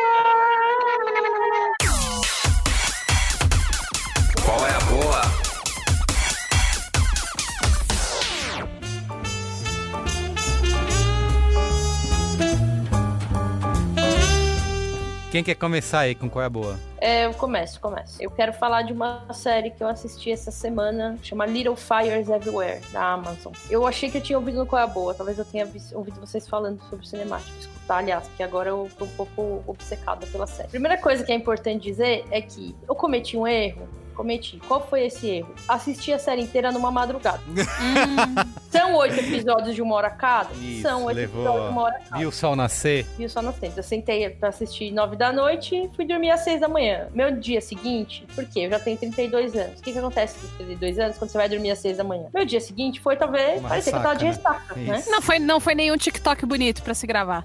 Não foi um TikTok bonito pra ser gravado. Mas eu assisti tudo de uma tacada só, porque a série fez isso comigo, é culpa da série. Então, Little Fires Everywhere é uma série que tem a Reese Witherspoon no papel de protagonista, que divide protagonismo com a Kerry Washington. Então, elas estão as duas à frente. É uma série que trata da, meio que da relação dessas duas mulheres entre si, na comunidade, com os filhos delas. Tem uma pegada muito parecida com Big Little Lies, inclusive até o papel da Reese Witherspoon é muito parecido, de uma mulher suburbana, rica, branca, Ela é uma das produtoras da série, né? Ela faz aquele negócio de publicar foto do livro no Instagram dela, vê se bomba, ela compra os direitos e manda fazer. é, foi o que ela fez com- tanto com Big Little Lies quanto essa daí. Sim, total. Cara, eu gostei mais de- dessa série do que de Big Little Lies. É... Acho um absurdo, mas tudo bem. O Merigo não concorda comigo. cê é livre. Ainda. Celi, vamos aguardar. É uma série que trata sobre essas relações entre mulheres de um jeito muito forte, de histórias que são, puta, histórias sensíveis, delicadas, sobre temas que são fortes, mas que é cheia de nuances e de observações muito interessantes é, sobre racismo, sobre machismo, sobre luta de classe, sobre elitismo, sobre classismo, sobre maternidade. E é uma série pesada, não é uma série super tranquila de assistir. Não é tão pesada quanto Califado, que eu indiquei da última vez, então. Mas assim, também não é nada leve. Eu gostei muito. Foi uma das séries que eu mais gostei nos últimos tempos. De verdade, é muito, muito legal. Fica aí a dica de programação quarentenística. Pequenos incêndios por toda parte, né? No Prime Menos Video. incêndios por toda parte. Bom, eu vou, eu vou aproveitar essa semana que a gente passou aí os últimos dias com vários protestos antirracismo e, e muito do que a gente observou, assim, muita gente branca aprendendo a olhar para os seus privilégios. Vou usar do meu privilégio do meu espaço aqui para divulgar um perfil que é de uma, de uma mãe preta. É, o perfil chama Criando Crianças Pretas. Nossa, ela é animal. É muito Animal. legal. Eu acho que quando a gente tem um espaço, uma das coisas que eu aprendi aqui, né, nessa vida de ter sido educada numa família branca, em que os pretos eram a babá, a empregada, enfim, venho tentando me educar faz um tempo a respeito de tudo isso. E uma das coisas que eu aprendi é que quando a gente tiver a oportunidade de dar espaço para alguém, que a gente faça isso com alguém, uma pessoa negra, que possa também ter o mesmo espaço que a gente sempre tem, né? E que essas pessoas às vezes não têm. Então eu queria indicar esse perfil, é ótimo para quem tem filho. Bom, eu que tenho dois, estou aprendendo, estou querendo. Eu não quero repetir com eles o que fizeram comigo. Então eu quero. Acho que é uma boa todo mundo estudar sobre isso, porque a gente não sabe nada. A gente foi, por muito tempo, nossas crenças foram construídas com também pessoas que nunca talvez tenham se preocupado com isso. É muito legal porque é, uma, é, é um perfil de uma mãe que tem um filho negro. Na verdade, são duas mães. Acho que uma delas é mãe é é a Débora, mas acho que tem a, a contribuição de mais uma pessoa. Tem várias dicas, tem livro, tem vivências delas, tem, enfim, tem tapas na cara, tem coisas bem humoradas, enfim, vale passar um tempinho aí olhando pro perfil e seguir, e também ali, dali, procurar outros perfis e começar a seguir mais gente. Mais gente preta do que branca na nossa timeline vai fazer a gente sair da nossa ignorância completa. Perfeito. Então tá bom. Quem que vai? Eu ou você, Bia? É, posso ir eu? Vamos lá. Eu li um livro chamado Para Toda a Eternidade. A história, eu achei esse livro aqui em casa porque eu tava fazendo uma limpa nos livros que, tipo, já posso doar, já, já me desapeguei materialmente deles e tal. Recebidinhos, né? Não, esse Não? aqui é compradinhos. Ah. Esse aqui é compradinhos mesmo. O Caio que comprou e ele nunca leu. Ele comprou e ele deixou aí. E aí a gente reencontrou esse livro. Ele se chama Para Toda a Eternidade e é de uma autora chamada Caitlin Doughty. Se você assistiu The Midnight Gospel, é ela quem faz a morte. Ah, é. Ela tem um livro famoso que é Confissões do Crematório, né? Isso, já- ela tem esse primeiro livro, Confissões do Crematório. Ela é uma agente funerária e ela fala sobre como a gente precisa normalizar a morte e o corpo. O corpo que fica lá morto. A gente não. a gen- ninguém ensina a gente a lidar com isso. E quando a gente tem que lidar com isso, é, é sair correndo com a calça na cabeça, porque é horrível. Uhum. Ninguém sabe o que fazer. Eu passei por uma perda bastante significativa recentemente. A minha sogra faleceu em fevereiro. Pouquinho antes do negócio do corona começar, a gente até fica dando risada, imaginando como ela ia ter ficado muito puta de ter passado por isso é, doente. Eu li esse livro, ela fez uma viagem pelo mundo, por algumas cidades, e ela fala sobre qual é o costume fúnebre de cada cidade. Então, ela fala sobre piras de crematórios, ela fala sobre o Dia de los Muertos, ela vai pro México e é o capítulo mais bonito do livro pra mim. Ah, é? Eu legal. chorei muito, Eita eu chorei porra. Muito porque é Mais que assistindo Coco, a vida é uma festa? mais que assistindo Coco. Porque eu, eu, não, eu não chorei assistindo Coco, eu chorei lendo esse livro, esse capítulo em específico. Você é, não chorou assistindo falar, Coco? Eu não lembro de ter chorado. Pelo Pode ser que eu tenha chorado e tenha esquecido. Mas Tem. eu não lembro de ter chorado. Eu só não digo que você tem um toco embolado no lugar do coração porque você chorou lendo esse livro, senão eu diria isso. Entendi. Bacana essa relação, obrigada.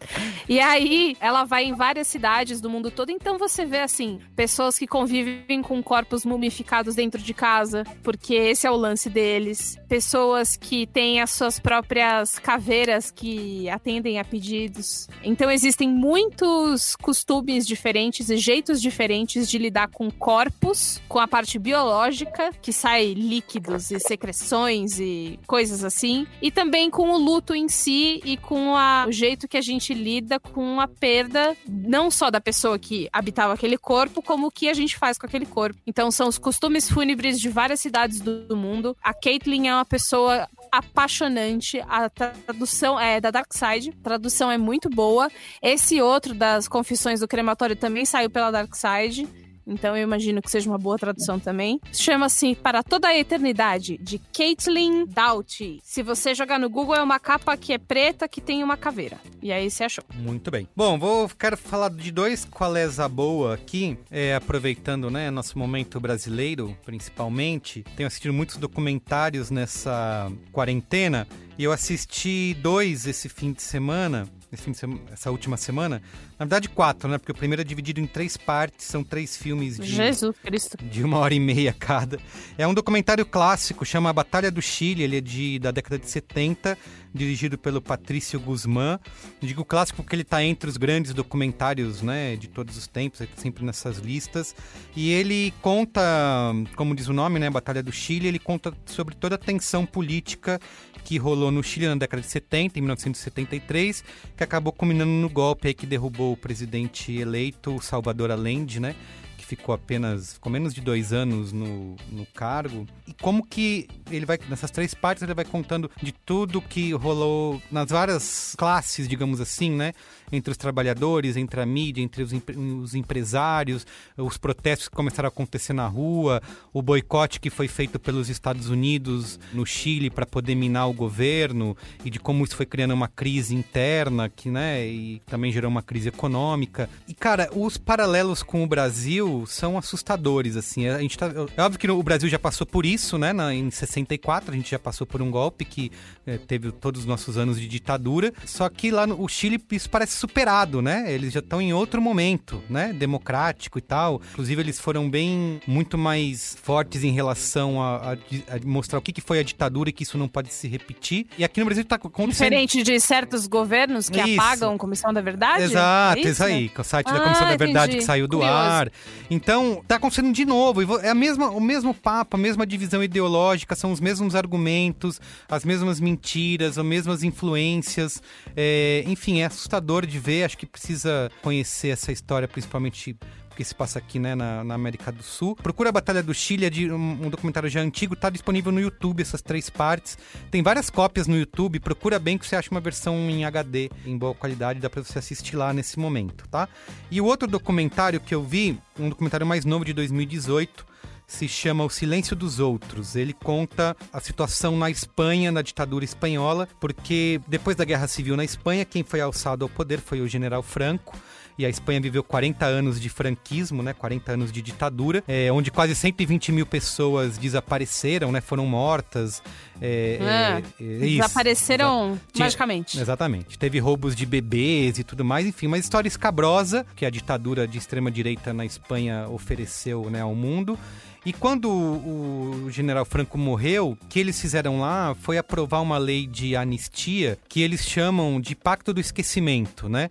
Onde, assim como rolou no Brasil, né, no fim da ditadura, só que lá foi ainda mais branda pro lado dos torturadores e assassinos, que ó, vamos anistiar todos os, os- os presos políticos e tudo mais, e também todo mundo que teoricamente, supostamente cometeu crime também tá liberado e não se fala mais disso. Aqui no Brasil também rolou, né, essa, esse, a lei da anistia no, com o fim da ditadura, onde é, muita gente não precisou responder criminalmente, digamos assim, apesar da Comissão da Verdade tentar é, mudar isso. Eu acho que na Argentina e no Uruguai também foram coisas que rolaram, mas eles derrubaram essa lei da anistia no fim das contas e hoje você nem pode falar em ditadura que você vai preso, né? Teve, acho que foi no Chile que foi um caso de um deputado que defendeu a ditadura e esse cara foi também foi preso, perdeu o cargo, enfim, lá não se pode falar esse tipo de coisa, assim como na Alemanha você não pode exaltar o nazismo, que também é crime. No Brasil teve a lei da anistia, só que, pelo menos nas escolas, né, e na imprensa, em geral na mídia, se pode falar que foi ditadura, que as pessoas morreram. Tem a extrema-direita que tenta passar pano e dizer que não foi nada disso, mas você pode. Isso Foi é. re- revolução, ele que eles chamam. Isso, né? é, é contra a revolução. É, Você pode, mas você pode falar disso nas escolas, nos livros.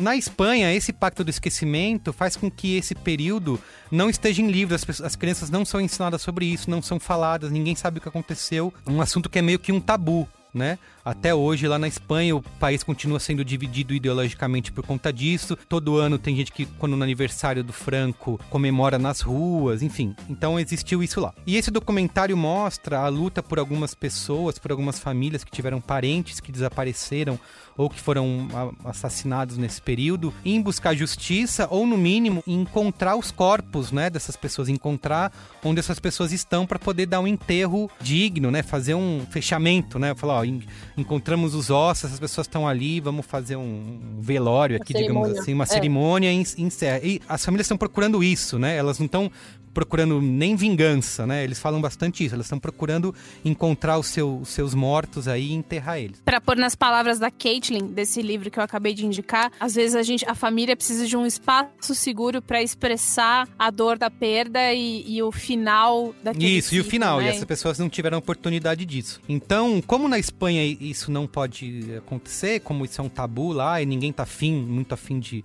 de cavucar essa, essa história, eles eh, conta a história de como eles encontraram uma juíza na Argentina que resolveu peitar essa, o sistema judiciário na Espanha e levar para lá essa todo esse processo de exigir que a Espanha encontre essas pessoas que estão desaparecidas, esses, esses corpos, e consiga processar os torturadores e assassinos. Enfim, acho que vale muito a pena porque tem tudo a ver com o momento que a gente vive e como é importante é, a gente poder falar disso, né? Como esquecer a história acaba trazendo né, ameaças para a democracia nos dias de hoje, né? E também para a gente ver como pode ser pior, né? Se aqui no Brasil a gente vive essa fase onde muitas pessoas relativizam a ditadura, não foi tudo isso, mas que na Espanha foi muito pior, que é um assunto que é proibido de se falar, né? O Batalha do Chile está no YouTube, assista lá. O Silêncio dos Outros você vai precisar alugar ou no Google Play ou no iTunes. Não existe mais iTunes, né? Apple TV, enfim. Paga lá. Paguei seis reais, tá? Seis reais e noventa centavos. Acho que vale a pena Olha, é, esse conhecimento. é o preço de o quê? Um De cafezinho. um café? Isso aí. Cafezinho? A Batalha do Chile e o Silêncio dos Outros, tá? Esses são os meus colegas boas. Boa! É isso, gente. É isso, gente. Obrigado, viu? Obrigada, gente.